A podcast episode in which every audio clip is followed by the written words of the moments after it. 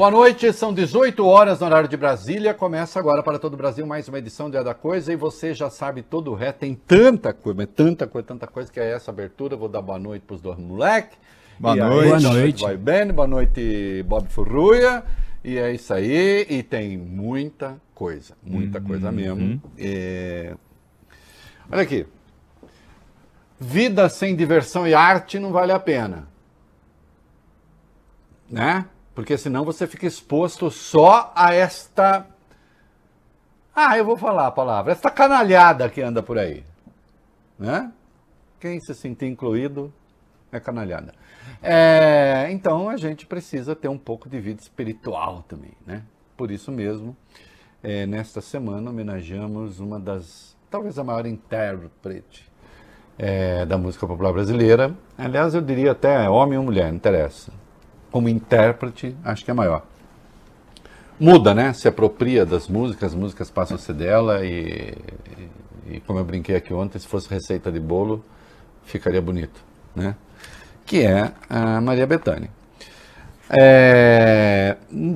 Agora, ela tem uma importância histórica também na música popular brasileira, porque pertenceu ao chamado movimento tropicalista, que teve músicas que marcaram época, que são históricas. Né? É, em 1968, ela fez um recital na Boate Barroco. E tem disco, vocês encontram inclusive no YouTube. Né? E lá está uma das grandes músicas do, daquele que foi é, um grande letrista da, do tropicalismo, que foi o Torquato Neto. Já falamos aqui do Torquato Neto, que depois é, se suicidou e tal. Até o Caetano fez uma música em homenagem ao pai dele. A gente falou isso aqui, né? Aí a gente vai falando coisas, vocês precisam ir se lembrando, constituindo uma memória, aprendendo coisas, né? Para quem não sabe, quem já sabe, sabe tudo. E ele tem uma letra sensacional com música do Gilberto Gil, cantado pela Betânia, com a voz que a Betânia tinha em 68, que eu adoro, né? Ali na década de 60, começo da década de 70, que é uma voz ainda mais grave, é, chamada Marginália 2. Presta atenção na letra de Marginália 2. Eu insisto, esta música, gravada em 68, cantada em 68, nós estamos em 2020, né? faz 52 anos, e esse troço serve para o Brasil de hoje, sinal de que há algum problema aí. Aliás, não há algum. Há uma penca deles, daqui a pouco nós vamos ver. Alguns. Né? Solta, Olivene.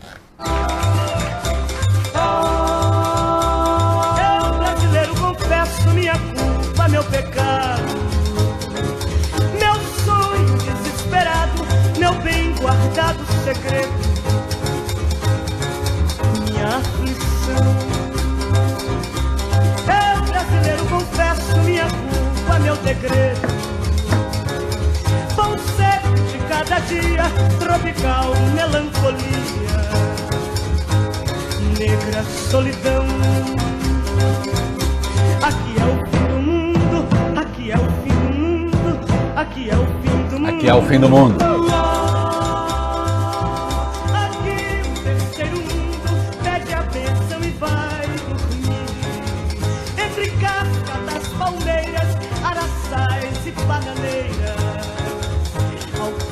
Da Juriti. Aqui meu pano de glória, aqui meu laço e cadeia. Conhece minha história, começa na lua cheia. Termina antes do fim. Aqui é o fim do mundo, aqui é o fim do mundo, aqui é o fim. Aqui é o fim do mundo, aqui é o fim do mundo. Hoje nós vimos um pedaço do fim do mundo,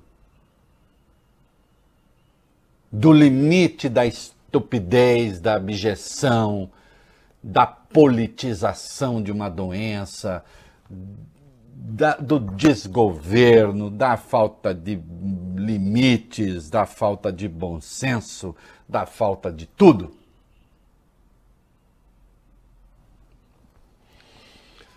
Olha aqui. Nós vamos ver daqui a pouco que um bate-boca entre o governador João Dória e o general Eduardo Pazuello, o nosso general búlgaro, né?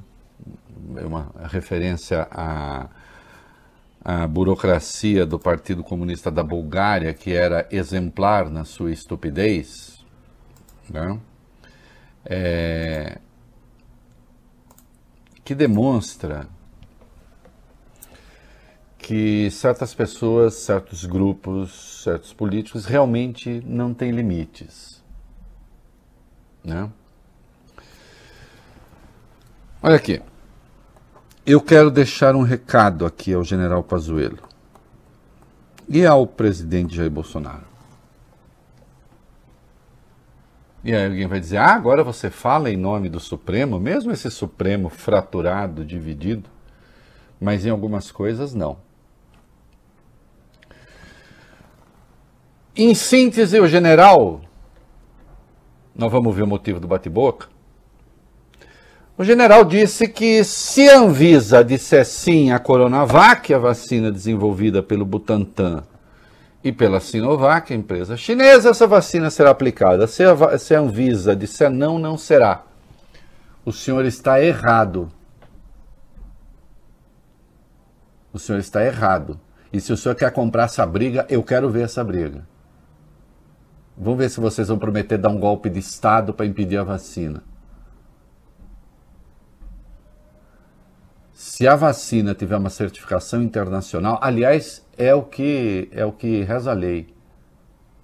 Se a vacina tiver uma certificação internacional, a vacina será aplicada no Brasil com ou sem Anvisa. O senhor entendeu? Porque quem exerce o controle de constitucionalidade sobre essa matéria é o Supremo, não é o seu ministério cheio de milico incompetente que não sabe o que está fazendo lá. E o maior de todos os incompetentes é Vossa Excelência, que só é mantido no ministério sendo general da ativa lamento te dizer assim, por falta de responsabilidade do Exército Brasileiro, que já deveria tê-lo colocado na reserva à força, por decisão interna. Entendeu? Não será Vossa Excelência a tornar o povo brasileiro refém de sua incompetência. Ponha isso na sua cabeça, na sua pança, em qualquer lugar. A saúde brasileira é regulada pelo artigo 6 da Constituição, que eu recomendo que leia, e pelos artigos 196 a 198.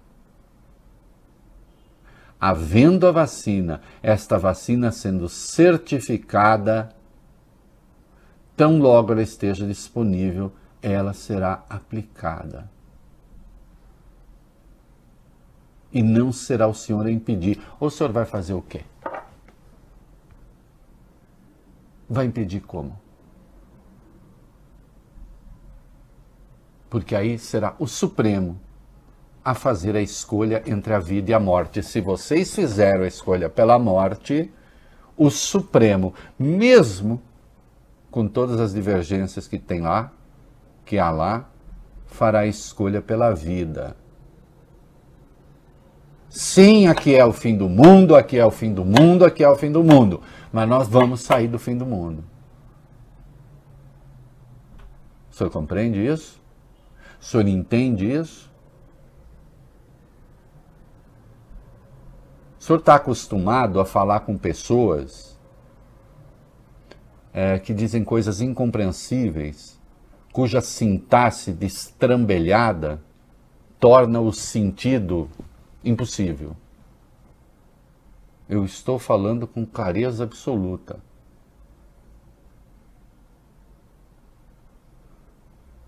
A Coronavac só não será aplicada se não houver a certificação internacional. Se houver, será aplicada.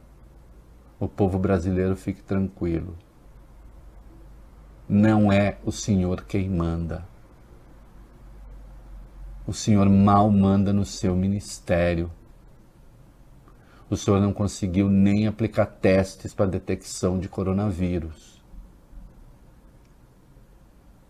O seu lema e o seu, a sua divisa, afinal de contas, é uns mandam, outros obedecem. E em nenhum momento o Senhor ligou a obediência à competência técnica. Não é mesmo? Até nos melhores códigos militares do mundo existe a desobediência devida. Eu sei que no Brasil, no STM, essa tese não prosperou. Típico de país autoritário, aliás.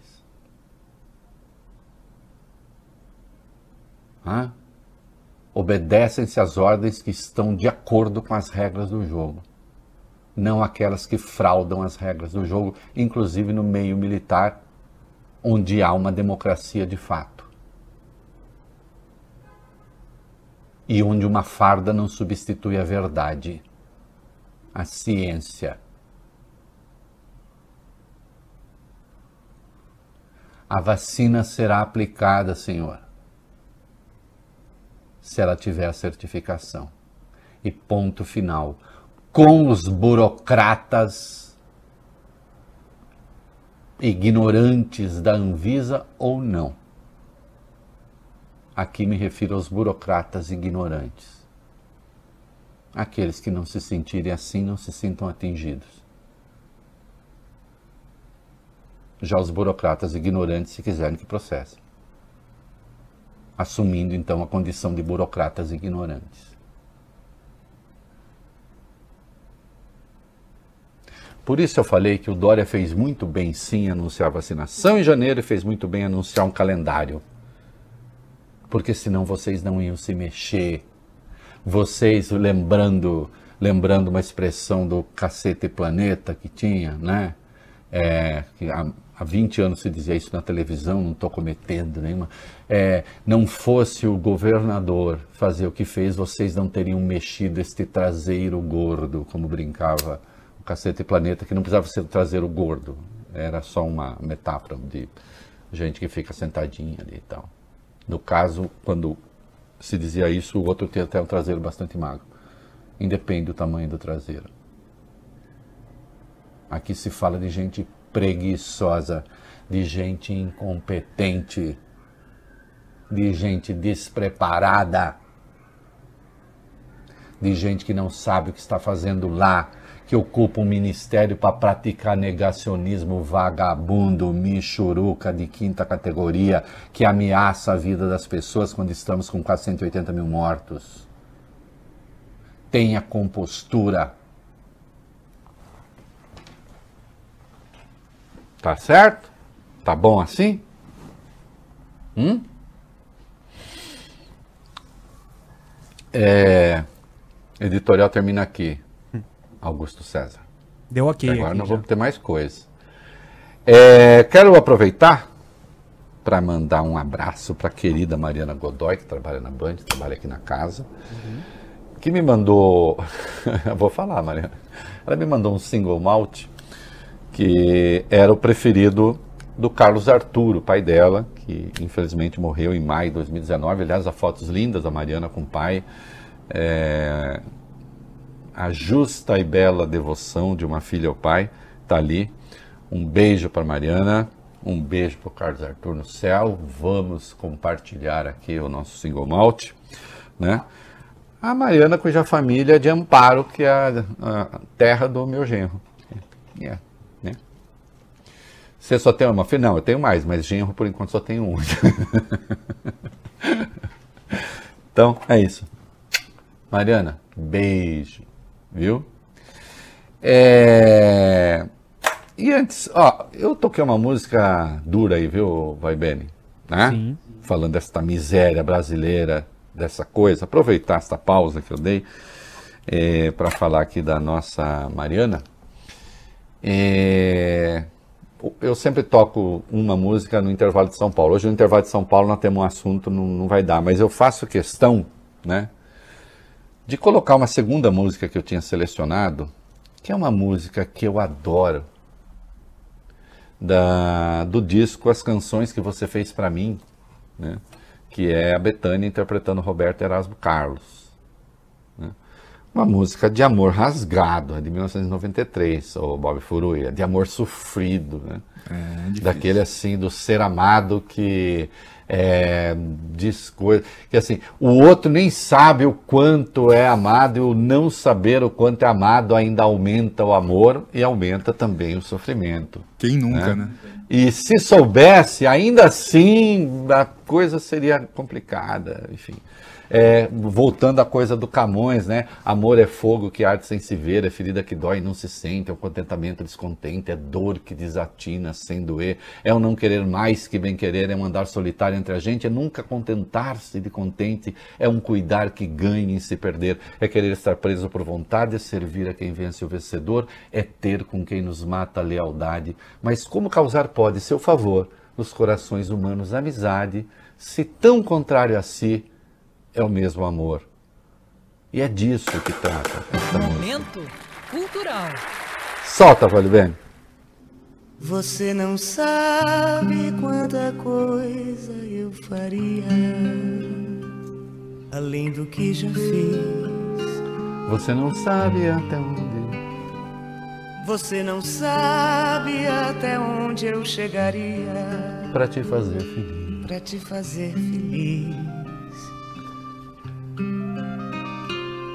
Eu, eu chegaria, onde só chegam os, os pensamentos. Encontraria uma palavra que não existe para te dizer nesse te meu... dizer nesse meu verso quase triste. Como é grande o meu. Como é grande o meu amor. Uma pena por causa do delay não posso cantar junto. Você não sabe que os anseios do seu coração são, são muito, muito, mais, mais para mim. Do que as razões que eu tenha para dizer que não. E eu sempre digo sim. E ainda que a realidade me limite a fantasia, a dos, fantasia meus... dos meus sonhos me permite que eu faça mais do que as loucuras que já fiz para te fazer feliz. É maravilhoso, você só sabe que eu te amo tanto, mas na verdade, meu amor, não sabe o quanto, e se soubesse, iria compreender razões que só quem ama assim pode entender. Maravilhoso. A vida tem beleza, mesmo esta beleza sofrida. Não é só essa gente michuruca de que a gente é obrigado a falar habitualmente. É por isso que eu estou botando um pouco de arte na nossa vida, no nosso programa. Né? Enquanto alguns preferem babar de ódio, seu babá, eu babo de amor. É isso. Agora vamos falar de baixaria? Vamos falar de baixaria. Vai! O ministro da Saúde, Reinaldo General Eduardo Pazuello, se reuniu hoje com os governadores de todo o país para discutir a aquisição das vacinas e o clima da reunião foi tenso, como você disse no editorial. Teve bate-boca entre Pazuello e o governador de São Paulo, João Dória. Dória questionou a falta de interesse do governo federal na Coronavac, e ele não foi o único. Flávio Dino do Maranhão fez a mesma pergunta. O ministro, por sua vez, se esquivou e disse que vai comprar a vacina chinesa se, aspas, houver demanda, preço e registro pela Anvisa. É, olha aqui. Tá dito aí, é, ô Vólio Bene, você agora será o Dória. Sim. Então, é, com todos aqueles R's bem paulistas. Vou colocar um suéter. Bote, por favor, um suéter no ombro dobrado, uhum. assim, né? É, ou então um colarinho bem alto, né? É, atenção, o que disse o Dória para o general Pazuello. Vai, Vólio Bene. Esse é o Dória, atenção, uhum. aspas. Para a vacina COVAX Facility, o governo federal lançou um investimento de 2 bilhões e 500 milhões de reais, dos quais o seu ministério já destinou e pagou 830 milhões de reais. As vacinas do consórcio, o senhor inclusive enumerou e nomeou todas elas, não foram aprovadas pela Anvisa.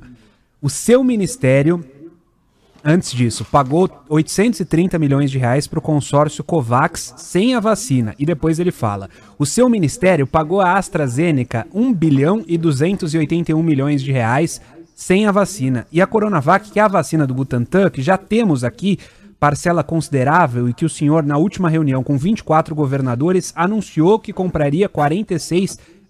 Infelizmente, o presidente da República desautorizou o senhor, foi deselegante com o senhor e, em menos de 24 horas, impediu que a sua palavra fosse mantida perante os governadores. Seu ministério vai comprar a vacina Coronavac sendo aprovada pela Anvisa? Sim ou não? Está certíssimo, Dória, mas não tem uma palavra fora do lugar aí. E todo mundo sabe, tem um amigo meu que está ouvindo agora, porque ele mandou uma mensagem, e eu peguei essa expressão emprestada dele, que por sua vez é, é de uma amiga dele. Todo mundo sabe que eu e Dória não somos da mesma enfermaria. A gente de enfermaria distinta. E daí? Não tem uma palavra errada aí. É a verdade nua e crua e clara e inquestionável. E o Pazuelo, agora o, o Bob Furuia. Uhum. Você é o Pazuelo. Ah, bom, pança igual tem. Sim. Né? Falta o é, Vocês carioca, não deram né? os, 80, os 120 mil likes e, portanto, o Bob não vai mostrar o tanquinho. É. É, ou a máquina de lavar, não se sabe. É, pança igual do Pazuelo, Bob tem. E agora Bob vai dar a resposta do, do burocrata búlgaro. O que foi que disse? Fala, burocrata búlgaro. Já respondi isso, já respondi a todos os governadores quanto à vacina do Butantan, que não é do estado de São Paulo, tá, governador? É do Butantan. Para só um pouco, general Pazuello. Na fala do, do Dória, ele falou vacina do Butantan. A propósito. Mas é que ele tá com a, com a ideia fixa, né? Afinal de contas, ele é do tipo que obedece. Desculpa, eu adoro interromper general, vai. Não sei por que o senhor fala tanto como se fosse do Estado. É do Butantan. O Butantan é o nosso fabricante de vacina do nosso país. É respeitado por isso. O Butantan, quando concluir seu trabalho e tiver vacina registrada, avaliaremos a demanda. Se houver demanda e houver preço, vamos comprar. Volto a colocar para o senhor que o MOU, o Memorando de Entendimento, ele não é vinculante. Volto a colocar para o senhor que o registro é obrigatório e, havendo demanda, havendo preço, todas as vacinas, todas as posições serão alvo de nossa compra. É, deixa eu dizer ao senhor o seguinte: é, a vacina Coronavac é, não está entre as mais caras. Aliás, vocês, como o governador lembrou, vocês desembolsaram um dinheirão aí. E fizeram um protocolo de entendimento, nós vamos ver, correto, aliás, com a Pfizer, que mais barata não é. Obviamente tem uma discriminação da Coronavac nessas conversações. E o senhor dá as razões. O senhor explica. A vacina do Butantan é de São Paulo, do Butantan é de São Paulo, do Butantan. O governador falou vacina do Butantan explicitamente. Está aqui. É, e a Coronavac, que é a vacina do Butantan, palavras do, do Dória. Né, burocrata búlgaro? Senhor não se envergonha, não, chegando em casa? Todo mundo tem um negócio, todo mundo tem a hora que se olha no espelho. Todo mundo. Eu mesmo, quando eu acho que eu fui muito bem, eu me olho no espelho e falo, calma que não é tão bom assim. Viu? Mas o senhor deve ser do tipo que se olha e fica satisfeito, né? Que é o pior tipo. Né? Zero de autocrítica. O Dória foi pro Twitter, rapidamente. É, Reinaldo, eu que vou trazer essa informação, porque o pessoal foi ágil aqui, pegou um suéter hum. para colocar no meu ombro, para ficar bem ah, caracterizado. Sim, aê, muito bem, agora sim. Agora sim, o governador... É, teria que ser um azulzinho mais claro, um é. rosinho, uma, um tom mais pastel, pastel né? né? É. Uma coisa assim, mais... Né? Mas tudo bem, tá Ameno. bom, já tá, tá bem caracterizado. Sacanagem, né? Governador João Dória foi para as redes sociais contar o que aconteceu na reunião e voltou a cobrar o governo federal. Ele escreveu: Participei há pouco de reunião com o ministro da Saúde, Eduardo Pazuello, e governadores para tratar, tratar sobre o Plano Nacional de Imunização. Ressaltei a importância de deixar de lado questões políticas e ideológicas quando o assunto é salvar vidas. Outros governadores que participavam da reunião também questionaram o motivo pelo qual a Coronavac não está incluída no Plano Nacional de Vacinação até o momento. Precisamos salvar vidas no Brasil. Fiz um apelo ao ministro da Saúde, Eduardo Pazuello, para que tenhamos atitude e senso de urgência para vacinar os brasileiros. Precisamos de todas as vacinas. A cada dia, cerca de 600 pessoas morrem no Brasil pela Covid-19 impecável de novo.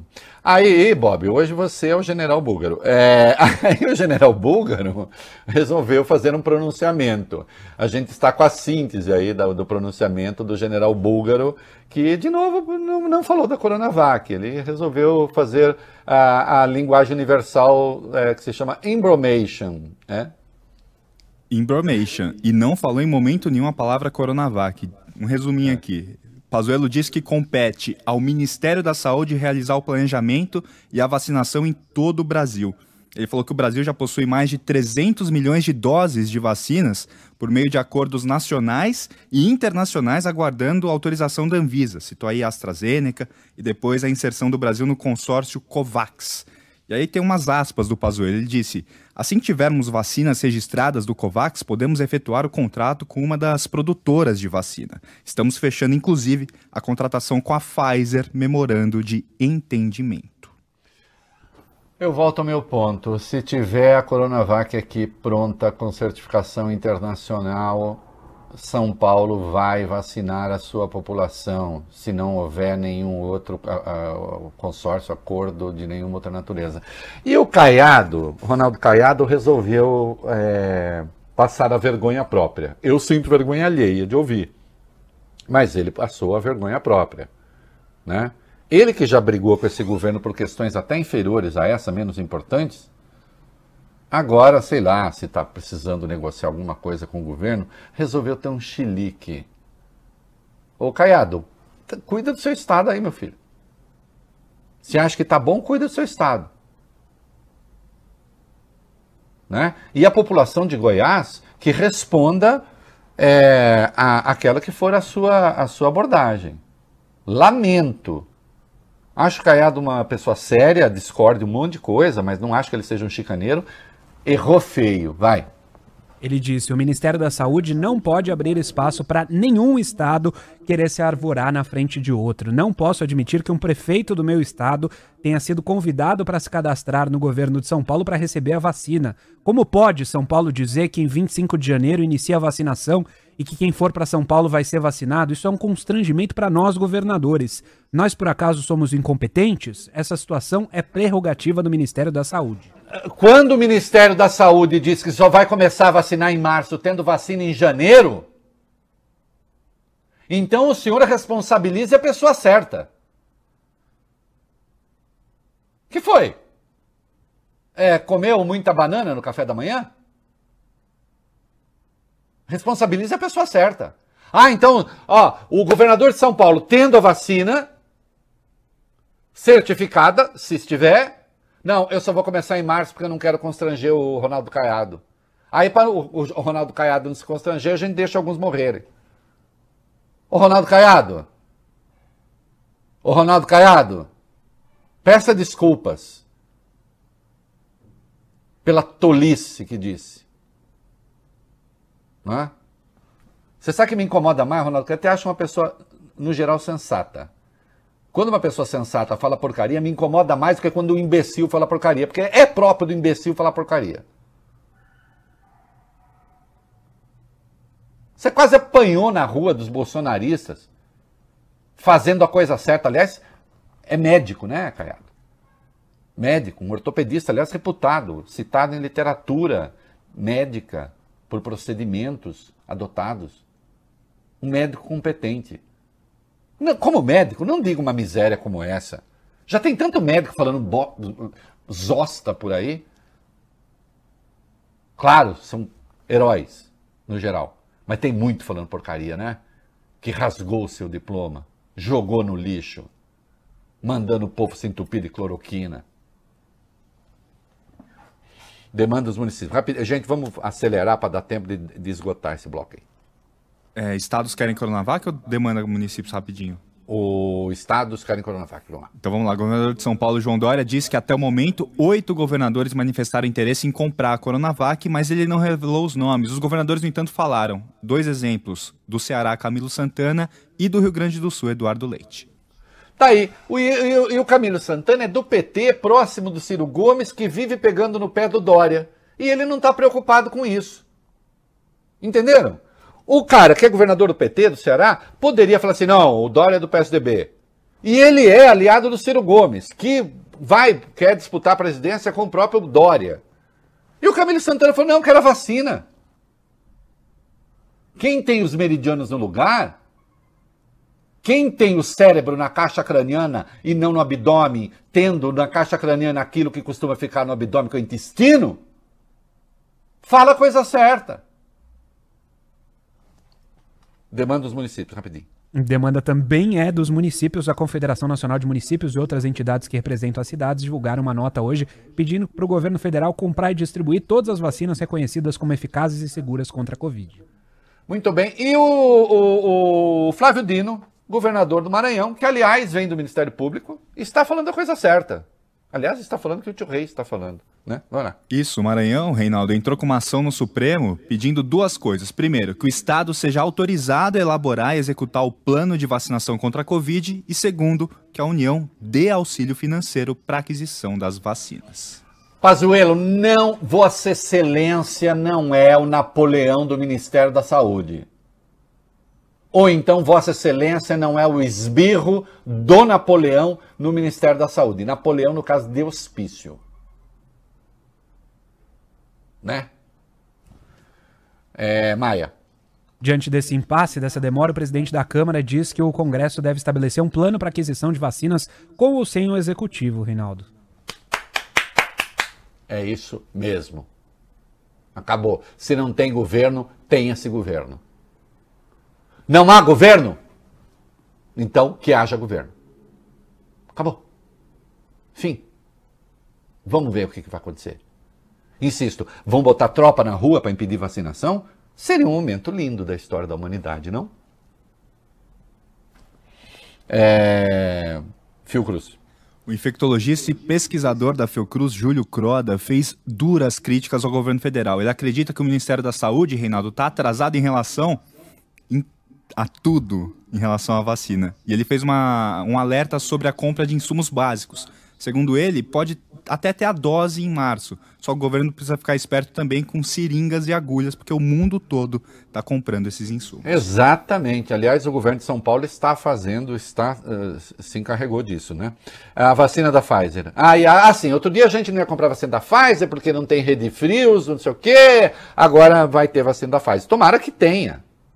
Tomara que tenha. Ah. Sim, o Ministério da Saúde afirmou que avançou na negociação para a compra de 70 milhões de doses do imunizante. As partes se reuniram ontem. Tomara. É isso mesmo. Tudo que tiver disponível. O que é inaceitável é a discriminação a uma vacina. E neste caso aqui, tudo indica que a, a Coronavac, eu saiba, vai ser mais barata que a vacina da Pfizer. Mas, ó, faz o seguinte: compra as vacinas, dá as vacinas.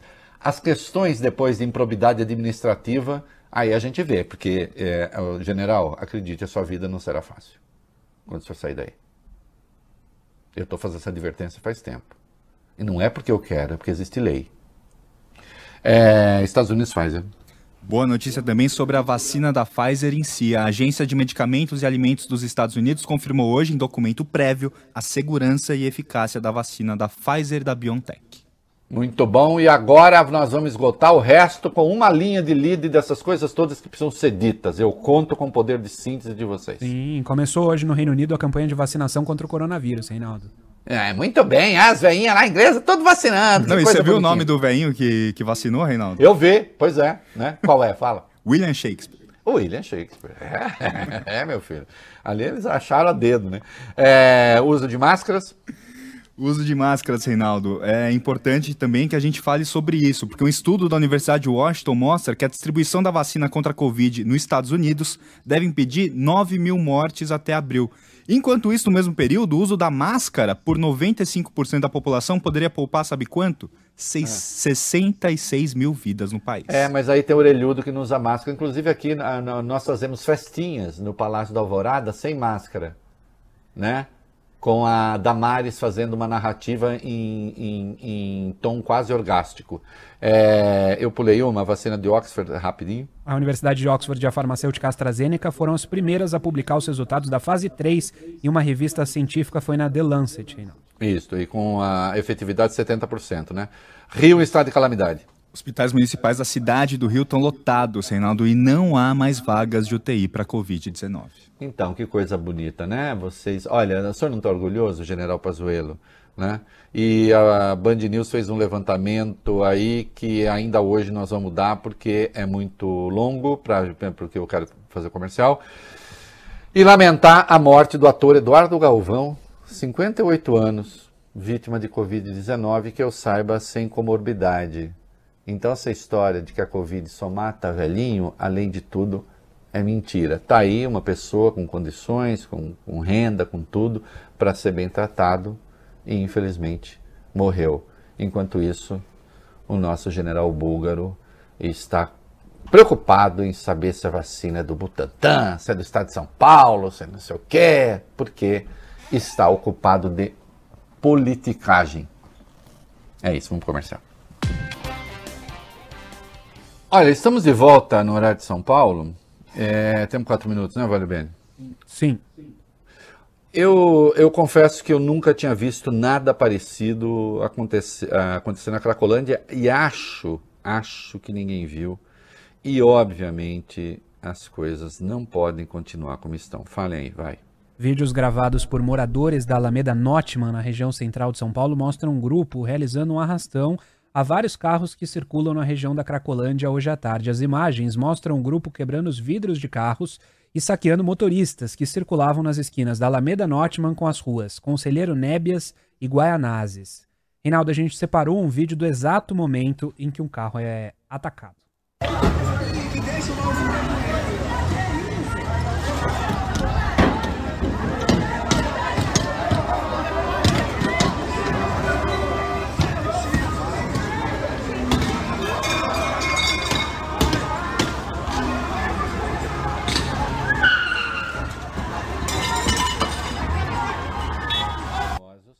Os carros são assaltados, as pessoas são agredidas, vidros quebrados, ataque em série, uma coisa absolutamente brutal, absolutamente brutal, né?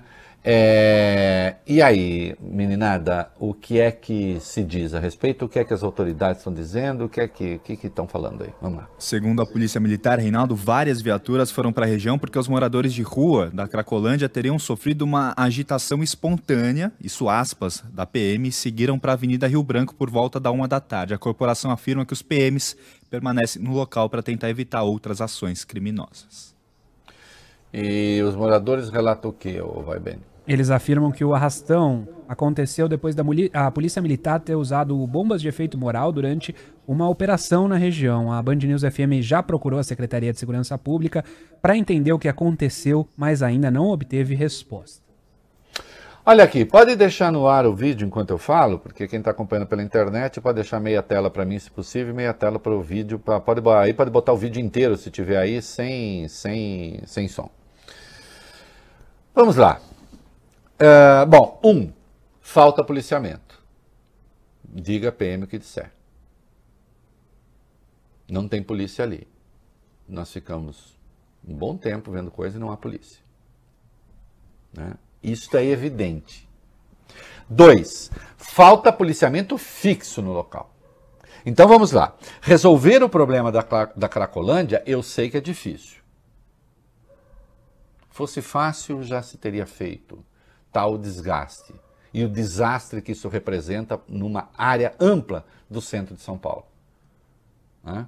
Agora, que é preciso ter postos, no plural, policiais ali, e um contingente necessário para, em casos assim, entrar em ação e entrar em ação com força repressiva? Sim. E, como é óbvio, não tem. Porque se tivesse, não estaria acontecendo. E eu falo de todo o perímetro hoje entendido como Cracolândia. Tem de se criar uma força especial para atuar ali enquanto aquelas pessoas estiverem ali. E aí é preciso de um esforço de governo, prefeitura, Ministério Público, tem que chamar. Pode chamar ONGs. A Cracolândia não pode ser o que é. Não pode ser um vale dos caídos, isso eu disse sempre. E é preciso pensar formas de tratamento, em muitos casos compulsório, para salvar as pessoas. Não para segregar, não para maltratar. Porque o que se pratica ali, com ou sem droga, é crime.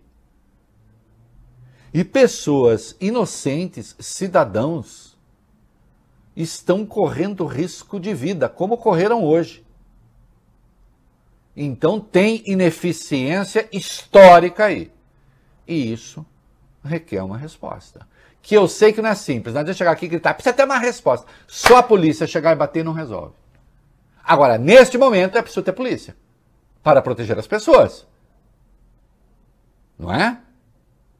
E a polícia não estava ali e habitualmente não está e tem de estar. Postos fixos de polícia. É isso aí. Estamos de volta. É, às vezes, o judiciário brasileiro, na sua figura maior, que é o presidente do Supremo, Luiz Fux, né? apela, Vólio Bene, hum. como eu posso dizer, usa um vocabulário que apela a outros sentidos, não é mesmo, Vólio Bene?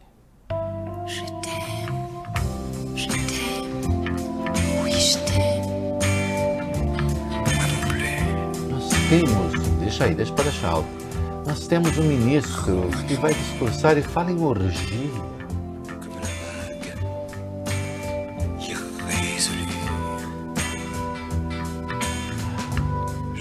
Daí que eu tenho botado essa música da Jane Birkin com o, o, o Serge Gainsbourg, né? que fez muito sucesso. É uma música de 1967, Bob. E, mas eu não posso fazer a tradução. não posso porque é, não é um programa que as crianças ouvem também, que adultos um pouco mais conservadores. Aumenta, vai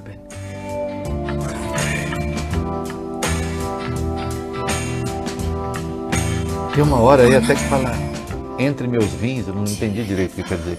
É, não entendi se é uma música sobre medicina, por exemplo, né? É, é, o que foi que disse Luiz Fux? Discutindo direito, até onde entendi. Ô, oh, vale bem, deixa a música em BG, deixa a música baixinha em homenagem ao nosso ministro, né? Porque quem escolhe o vocabulário orgia para falar de direito merece ter o acompanhamento adequado. Ainda que quando eu associo as coisas me dê um certo arrepio de horror. Mas vai lá. Quer que leia sussurrando? Não, não. Aí você lê. em PC. Não, não, deixa a música baixinho, né? Vai lá. Dois dias depois da reviravolta no julgamento da reeleição no Congresso, o presidente do Supremo, Luiz Fux, disse hoje que o Poder Judiciário deve atuar para fornecer segurança jurídica para investidores e evitar o que ele chamou de orgia legislativa. Declaração foi dado em um evento chamado Diálogo, Diálogo entre os Poderes para a Retomada Econômica do País, promovido pelo Instituto de Estudos Jurídicos Aplicados. O ministro Paulo Guedes da Economia também participou. Aspas para Luiz Fux.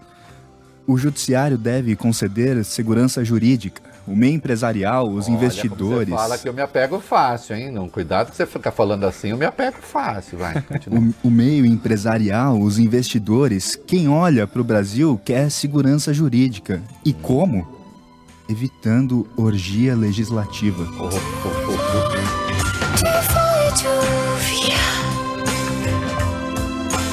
E você vai. E você vem. E vai. E vem. Vai, vai. Várias leis todo dia. Em segundo lugar, estabelecendo-se precedentes íntegros, coerentes, estáveis.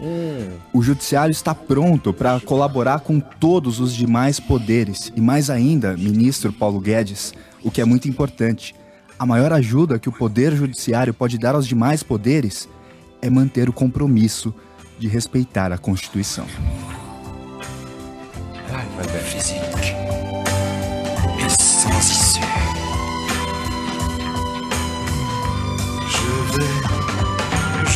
Et je. Depois você pega lá a letra, põe, traduz. Ó, deixa eu dizer uma coisa. Ele está fazendo referência, obviamente, à votação, referência Roberto à votação que houve sobre a reeleição de presidência da Câmara e do Senado, e eu já disse que eu era contrário à tese, mas eu sou contra a sacanagem. É, o ministro que ia votar a favor e votou contra, depois que foi pressionado, etc. Né? E aí fica inventando teses. Vossa Excelência não tem moral para fazer esse discurso, infelizmente. Eu provo o que eu digo. Vossa Excelência estendeu por uma liminar o auxílio moradia para todos os membros do Judiciário e do Ministério Público, ficou sentado sobre a liminar quatro anos e deu um prejuízo ao Estado brasileiro de 5 bilhões. Verdade ou mentira? E só botou a liminar em julgamento quando saiu o aumento do Judiciário. Vossa Excelência é ministro do Supremo, não é procurador de interesses corporativos. Vossa Excelência condescendeu com o estupro da Constituição no caso dos, do, do foro especial, que está em quatro ou cinco artigos da Constituição. O Supremo passou por cima da Constituição, inventou regra, inventou regra para o foro, de tal sorte que o Arthur Lira, hoje, que era processado no Supremo, foi para a Justiça de Alagoas e lá teve o seu processo extinto e pode vir a, e pode vir a presidir a Câmara dos Deputados com uma penca de acusações. Ação sua também, que violou a Constituição no caso do foro. Não é mesmo, ministro? Vossa Excelência condescendeu com as medidas cautelares a parlamentares quando Vossa Excelência sabe que isso não está na Constituição. Vossa Excelência condescende com trânsito julgado depois da segunda instância, contrariando o inciso 57 do artigo 5 ninguém será considerado culpado até o trânsito em julgado de sentença penal condenatória. E Vossa Excelência manteve contra a Constituição um ex-presidente preso, com voto de Vossa Excelência também. Aliás, Vossa Excelência escreveu um artigo no Estadão defendendo um certo consequencialismo que, em última instância, elimina o que está na Constituição em nome das consequências. Olha aqui, o senhor falar para os seus aduladores é uma coisa, o senhor falar para os fatos é outra.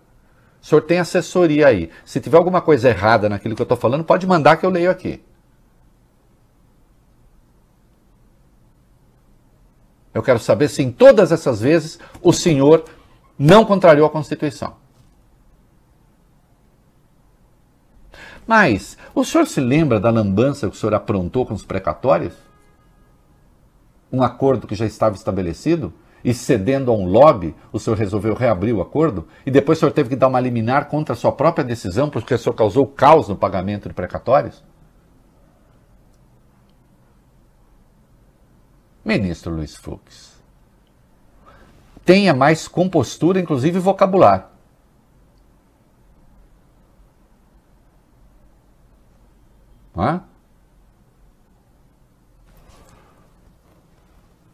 Para não falar das ligações que o senhor fez quando queria que sua filha fosse desembargadora. Para gente que dependeria depois de decisões suas. Olha, o senhor, por favor, né, se comporte. Porque há gente com memória no Brasil. Eu, por exemplo, tenho uma excelente. Né?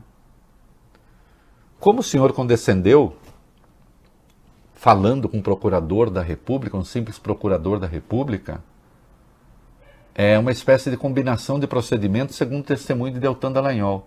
E ainda aproveitou para descer a língua num colega seu de trabalho, no caso o ministro Teori Zavascki. De sorte que Moro respondeu quando ficou sabendo da conversa em Fuchs We Trust.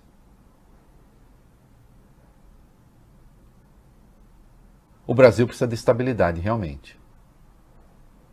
E agora, recentemente, na abertura do, de um seminário no Conselho Nacional de Justiça, o senhor chamou de herói Sérgio Moro, que é aquele que agora é um empresário consultor da empresa que cuida da recuperação judicial da Odebrecht, sendo Sérgio Moro aquele que homologou acordos, alguns, né, ele, outros Supremo, acordos de delação da própria Odebrecht.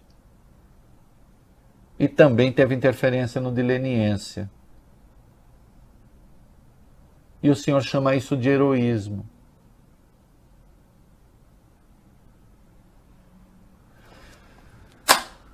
Não tente demonizar pessoas, porque por aqui não passa. Né? Posso até ser um admirador, é, é, admirador no sentido da admiração que necessariamente não é uma admiração de aprovação, né? A gente se admira também com uma coisa assim inusitada, né? Deste topete, mas das ideias que vão por baixo dele não. Não se zangue. Aceite uma crítica. Tem gente que é viciada só em elogio. Aceite uma crítica. É... Nossa, eu vou ter que fazer comercial, vai sobrar tanta coisa. Vamos pedir mais umas três horas de programa, né? O povo quer, tá animado demais. Traz o single malt, é. a gente fica aqui até nove e meia. Hã? Traz o single malt, a gente fica aqui até umas pois nove é, e meia. né? Aliás, é um ótimo single malt, eu adoro. Um, Uma nove e meia no puxado- máximo, porque hoje tem Palmeiras. Puxado com notas, um, puxado em notas de carvalho ali. Viu, Mariana? Muito bom. É, vamos pro comercial. Muito bem, estamos de volta. Ô, meninos, eu fiz uma revolução aí, mas não tem problema, a gente vai pelos números, tá? Mesmo que vocês não, não, não, não ouçam a mensagem, Já ouvi, tá anotado. Mandei pro Vole também. Olha aqui.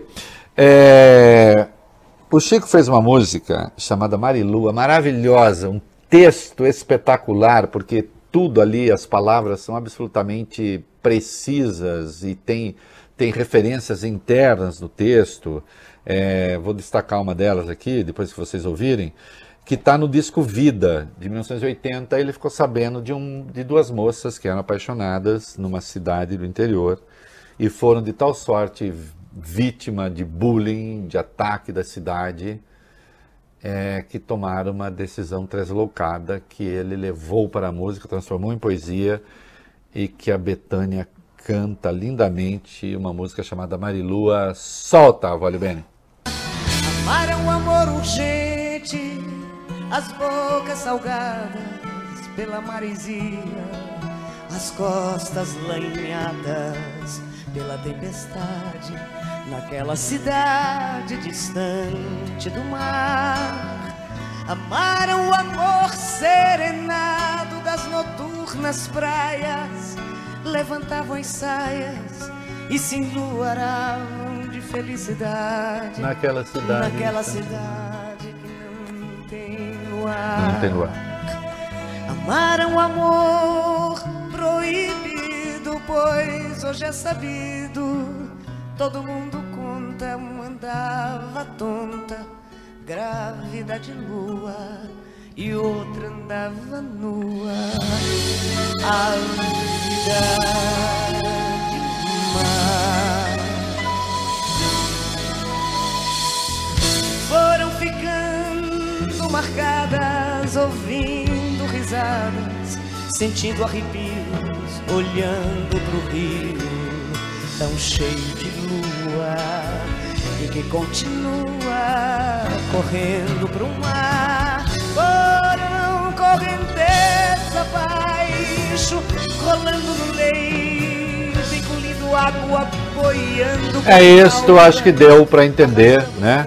O que as moças fizeram e depois aí é preciso, não vou dar tempo aqui de fazer um estudo de cada palavra nessa música, que é absolutamente bem encaixada e tem a ver com o conjunto e tem a ver com a ideia do mar, da lua, embora morassem numa cidade que não tinha mar, que não tinha nada, né?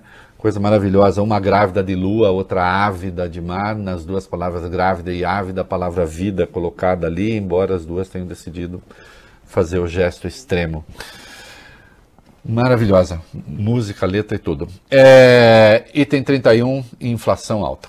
Inflação oficial do país acelerou de novo, avançou 0,89 em novembro, o pior resultado para o mês nos últimos cinco anos, desde 2015, Reinaldo. É, e tem aí alguns alimentos que são vilões, vale destacar, o Bob Furui, rapidinho. Isso, só em novembro o grupo Alimentação e Bebidas teve um aumento de 2,54% na média. No ano, a alta acumulada é de 12,14%, o pior resultado desde 2002. Isso falando em média, Reinaldo. Especificamente sobre alguns alimentos, o percentual é bem maior. Por exemplo, óleo de soja, 94% mais caro. Tomate 76, arroz 69, feijão fradinho 59, tudo isso coisa que o povo come, né? E uh, todo mundo come, né? Mas o povo tem mais importância. Uhum. Ajuda e o auxílio. Vamos lá. O presidente Jair Bolsonaro pediu ao Senado autorização para que o governo brasileiro possa contrair empréstimos com bancos e entidades internacionais. É, o negócio é o seguinte: como o tio Rei cansou de dizer aqui, vai ter que rever o teto de gastos e acabou seria muito melhor fazer isso de forma controlada do que fazer de forma destrambelhada. Eu estou falando isso já faz uns três meses. Verdade ou mentira, molecada? Verdade. É. Mas aí fala assim, ai, ai, ai, que quer que furar o teto? Não, é que não tem. É simples. É que tem que ter um governo com credibilidade para fazer. E o governo não tem credibilidade. Esse é o problema. Pronto, falei aí. Estamos de volta, molecada, coisa interna, que 22 ficou superada, vamos para 23. Vamos, vamos, falar de, vamos continuar a falar de estupidez? Ah, vamos, vamos, vamos. Como que é? Aqui é o fim do mundo, aqui é o fim do mundo, aqui é o fim do mundo. Eu tô agitadão hoje, meninos. Percebemos. É. Uma reportagem do jornal Folha de São Paulo informa que a ala ideológica do governo federal prepara um decreto para impedir a participação da empresa chinesa Huawei no leilão do 5G. O texto seria um instrumento a ser usado pelo presidente Bolsonaro caso ele decida banir a gigante chinesa dessa disputa. Na prática, a medida adiaria o leilão, que está previsto para junho do ano que vem. Assessores jurídicos da Huawei consideram que um banimento seria inconstitucional. Para eles, a decisão fere o princípio da livre iniciativa. Se Bolsonaro tomar mesmo essa decisão, a companhia chinesa vai acionar o STF e as tele brasileiras concordam e também consideram ir à corte nessas condições as empresas de telecomunicações. Olha, eu já disse isso aqui. O Augusto, vê se dá tempo, nem que seja no fim do bloco, se der enquanto estou comentando, ótimo. Eu, eu botei uma ilustração hoje no meu blog para esta questão. Né? É, tem uma ilustração ali que uh, daqui a pouco vocês vão ver, né? nem que seja no fim do bloco. Olha aqui. De novo. Aí vai falar assim: ah, mas que compulsão de falar mal do governo. Eu sei que tem gente que deve pensar isso. Eu sei. Querem que eu fale o quê? A Huawei está hoje está presente na economia brasileira, em componentes, aparelhos, em tudo. Em tudo. Fazer um decreto proibindo a empresa, por quê? Evidentemente, a empresa ou outros irão ao Supremo. E acho que perdem. Aliás, será um ato de covardia, porque se acontecer isso, o Bolsonaro só o fará porque sabe que o Supremo. Aí, tá aí. É, é isso que eu acho. Para quem não está acompanhando, são três asnos. É a imagem para isso, com todo respeito aos asnos, que são bichos bons. São bichos de Deus. Uhum. Coisa de papai do céu. Quem está querendo proibir a aula é coisa de gente endemoniada. é do capeta, do capiroto. né? Falando metaforicamente, senão daqui a pouco sai a extrema-direita, Reinaldo disse. que-" Esses idiotas, né? Que, que se vê, vem um carpete verde e come pensando que é grama. É... Nosso mercado consumidor, nós não temos que brigar com ninguém. Deixa a briga para os Estados Unidos. Nós temos é de fazer a linha pessoa desejada. Briguem por mim. Entendeu? Briguem por mim, que é o que eu fazia quando era solteiro com as mulheres. Briguem por mim. Entendeu, Bafurui? Não tem que ficar dizendo, não, esse não, esse sim. Isso é coisa cretina, ilegal, burra. E claro, estão cavando um problema com a China grave. Porque se. Vocês imaginam a seguinte situação: o, o, o- o Bolsonaro baixa um decreto, a coisa cai no Supremo, o Supremo fala: não me diz respeito, é problema da- da- da- do Executivo. E aí? Ixi. E aí? E aí, se o Bolsonaro passa a ser vítima da sua concepção de mundo de verdade? Só que não será só ele, né? Será o Brasil. Eu não vou dar sequência hoje porque não vai dar tempo, mas a Anistia Internacional, aqui a direção disse que vai me processar. Amanhã nós vamos entrar em detalhes dessa história. Hoje não vai dar tempo, viu, Anistia Internacional? Tem coisa mais importante do que vocês. Embora vocês sejam muito importantes, que eu estou com os documentos aqui que eu realmente fiquei estarrecido. Eu fiquei estarrecido com outras coisas que eu fiquei sabendo também. Sobre intransparência. Mas fica para amanhã, tá prometido, né? Tá prometido. E o Salles e o meio ambiente? O ministro Ricardo Salles, Reinaldo, quer transformar o Museu do Meio Ambiente no Jardim Botânico do Rio de Janeiro em um hotel boutique. A ideia dele é conceder o prédio à iniciativa privada no começo do ano que vem. Na justificativa, Salles afirma que a manutenção do prédio custa caro e que o local recebe poucas exposições por ano. A ideia, claro, revoltou os ambientalistas e a comunidade acadêmica. Já tem até um abaixo-assinado online, com mais de 25 mil assinaturas. Deputados e senadores de oposição também criticaram a iniciativa. A minha mulher tá me dando uma bronca aqui. Eu falei Anistia Internacional? Não, pelo amor de Deus, Anistia Internacional. Perdão, é transparência internacional. Transparência internacional. Transparência internacional. Por isso que eu falei da intransparência. Que Anistia Internacional, velho bobo? Não. Anistia Internacional, não. Perdão, Anistia Internacional. Não, não tem nada. É a transparência internacional que quer processar o titio. Né? Quanto ao Salles, dizer o que sobre esse rapaz? Né? Ele é inqualificável já. E não adianta, ele fica procurando caso para apanhar para que o Bolsonaro reforce a posição dele. Vocês entenderam a lógica qual é desse cara? Ele fala as maiores barbaridades, ele propõe os maiores absurdos, ele avança nas coisas mais estúpidas, porque aí cai todo mundo de pau nele. E aí o Bolsonaro fala: você fica. Como isso aqui? Que importa? Para que fazer isso? Aí depois gerou de emprego. Ele não tem ideia nenhuma melhor para gerar emprego do que essa. Né? É isso que dá. O primeiro emprego dele foi como auxiliar de político, que foi o Alckmin, né? Que inventou, infelizmente, que é uma pessoa boa. Mas deu nisso aí, ó. Né? Deu nisso aí. Hoje ele é o mais bolsonarista dos. Ele é mais bolsonarista do que o Bolsonaro. Né? Porque a sua, a sua maneira ele pode ser mais irresponsável do que o Bolsonaro. Porque o Bolsonaro, bem ou mal, tem um país para administrar, ele pode ter limites. Esse rapaz não tem nada. Ele não tem nem reputação para cuidar. Já não era boa. E ele sabe disso. Então ele faz qualquer coisa. Né? De algum modo deve estar com o futuro garantido. Emprego, sei lá o quê. Porque ninguém faz tantas assim se tem um mínimo de compromisso com uma. O compromisso não, se tem uma certa noção de indeterminação do futuro, que é o que todos temos. Né? Ele, pelo visto, está com o futuro determinado. Não, não estou sugerindo sacanagem nenhuma, não, viu, senhor? Né? Mas certamente há quem goste desse seu estilo. Né? Dessas barbaridades, dessas barberagens que o senhor faz e que tanto mal fazem ao Brasil. E responde, inclusive, pela falta de investimentos hoje. Também. É isso aí, vamos começar. Opa, estamos de volta. É, Vamos lá, molecada. O Joe Biden fez coisas importantes.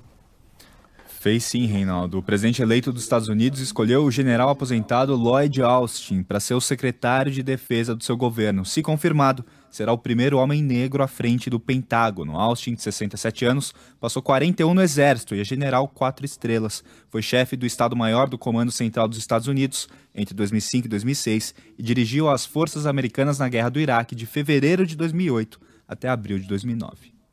Peraí, o Colin Powell exercia que função? É, desculpa assim, a, a dúvida. Ele é realmente o primeiro negro nessa posição? É, dá uma procurada aí, o Vai Bene, enquanto o, o, o- aí o, o Bob vai para a segunda. É secretário mim de Estado. Oi? Secretário de Estado. Ah, ele foi secretário de Estado. Aqui é o primeiro a comandar o Pentágono Defesa, como um todo. Tá, tá bom. Tá. É, mas aqui já teve um negro numa baita posição e até candidato, pré-candidato à presidência, né? Também latino no governo. Vai lá. Sim, Biden escolheu Xavier Becerra, um ex-deputado democrata, filho de mexicanos e atual procurador-geral da Califórnia para ser o secretário de Saúde e Serviços Humanos. Essa escolha foi uma surpresa, de acordo com o jornal The New York Times. Ele foi escolhido no momento em que o presidente eleito estava sob pressão crescente da comunidade latina para diversificar o gabinete. O principal desafio do futuro secretário será, claro, a pandemia do coronavírus, que já matou mais de 280 mil pessoas nos Estados Unidos. Olha aqui, é, eu gosto dos primeiros movimentos do Biden, né? É, evidentemente, ele está dando uma resposta necessária, ela tem que ser eficiente também. É a eficiência que vai indicar se a coisa foi bem feita ou não. Né? Mas aí, em qualquer caso, seja branco, latino, negro. Agora, ele está dando uma resposta política àquilo que foi a, e tem sido a política do Donald Trump. Né? Que praticamente oficializa, e não precisa ser nem das pessoas do governo, mas nos sinais externos que ele emite, há, há um flerte constante com o racismo. É, é bom lembrar que ele chamou os supremacistas de good guys, né? de bons rapazes, não é mesmo? Então, é importante ter um governo que faz isso, é isso aí. Quanto tempo aí vai, Beni?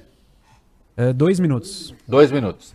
Dois minutos, nós vamos tocar Sonho Meu, da Ivone Lara com a Betânia. Pode soltar já, Vale Bene, porque depois você dá uma baixadinha só pra falar uma coisa. Vai, solta aí. Sonho, Meu.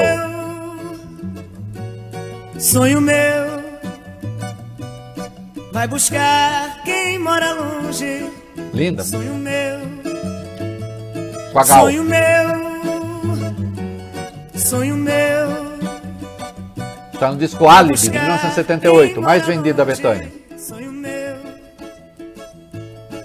Vai mostrar esta saudade. Sonho meu, com a sua liberdade. E ó, abaixa um pouquinho, Vale Bene. O Bolsonaro resolveu exibir suas roupas de estreia tal. Eu também estou com a minha aqui. Quero dizer que eu vou fazer um leilão, viu, Bob Fruia? Essa é a camisa com que eu estreiei, não é da coisa, tá? A partir de amanhã, fazer um leilão. É... Pra quê, tio Rei? Para dar dinheiro para os pobres? Não, para comprar uísque. 27 de maio de 2017. Isso, para comprar uísque. Então vou leiloar, porque tá pela hora da morte. E eu preciso, obviamente, estar bem alimentado para poder fazer esse programa aqui que defende o povo, que defende a verdade, que defende a justiça e que torra a paciência do ministro Luiz Fux. É isso aí, Betânia. Canta aí. Tchau, até amanhã.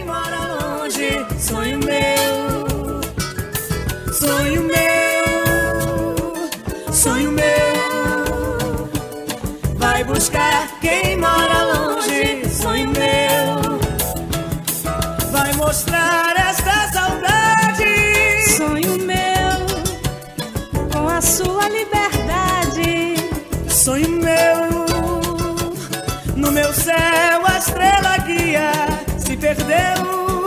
A madrugada fria só me traz. Você ouviu o É da Coisa na Band News FM.